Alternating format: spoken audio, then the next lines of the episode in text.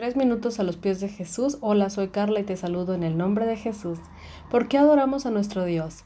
Cuando adoramos a Dios, edificamos nuestro espíritu y se fortalece. Creamos un ambiente espiritual donde la presencia de Dios se percibe de una manera muy especial, creando un entorno de paz, de armonía, de libertad. Cuando nos encontramos en una espiral de ansiedad y vemos a las circunstancias que nos rodean como algo aparentemente insuperable, podemos elegir retornar a Dios confiando en sus buenos y soberanos propósitos. Eso es adorar. Y al hacerlo, el Espíritu Santo nos ayuda a reenfocarnos en su palabra, en sus promesas, en su plan para nuestras vidas. Así es como yo lucho mis batallas, adorando. La adoración es mi arma de elección. Cuando adoramos, dejamos de mirar la batalla que tenemos enfrente nuestro y comenzamos a ver al Dios que está dentro nuestro. Adora cuando sientas preocupación, miedo, estrés, cansancio. No dejes de adorar. Nuestra adoración trae progreso. El enemigo no quiere que entiendas esto. Él no quiere que avances hacia lo que Dios tiene para ti. El combustible para tu progreso es tu adoración a Jesús. La adoración rompe paredes, rompe cadenas, nos acerca al Padre. Nuestra adoración cambia el clima, Dios ya te ha dado la clave para cambiar el clima de tu alrededor. Hay un sonido en tu espíritu que al salir sacudirá los cimientos y hará milagros. Al descubrir esto comenzarás a adorarlo en medio de cualquier circunstancia o situación.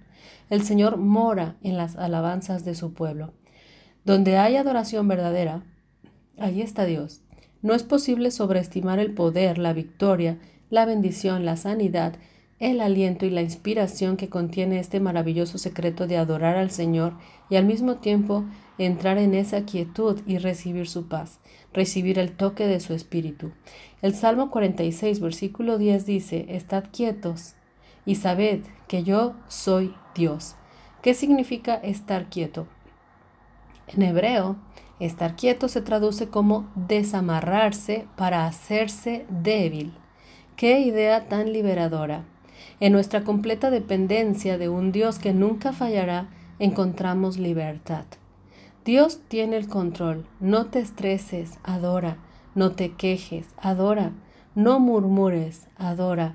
No te enojes, adora. No te rindas, adora. Tu adoración es una de tus armas más importantes. En el libro de Juan capítulo 4, versículo 24 nos dice que Dios es espíritu y los que le adoran en espíritu y en verdad es necesario que adoren. Entonces, si es necesario, no tardemos, aprendamos a adorar en espíritu y en verdad, porque Dios busca a estos adoradores. Atrae su presencia con tu adoración. ¿Qué piensas sobre esto? Déjanos tu comentario en iglesialatina.com y que el Señor les bendiga.